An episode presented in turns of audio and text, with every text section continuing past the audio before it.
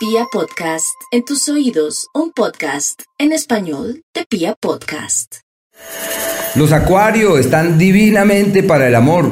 Y eso casi que es pese a ellos mismos porque dicen primero mi libertad, quiero recorrer mi propio camino, quiero agarrar para donde yo creo que sí es, pero bueno, por ahora están divinamente en el plano romántico.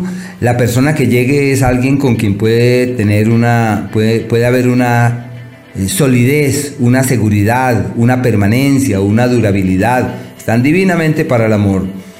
Y claro, si se nos aparece un acuario ya sabemos que estamos en tiempos en donde corremos peligro porque ellos quieren embarazarse, casarse, organizarse. Bueno, eh, hay asuntos de orden familiar que requieren atención, puede haber movimientos, cambios, arreglos locativos y si la idea es salir del país se les dan las cosas muy fácilmente. Tiempo de viajes, de tentativas de viajes, perfecto para profundizar en nuevos temas, cosa con la que vibran perfectamente.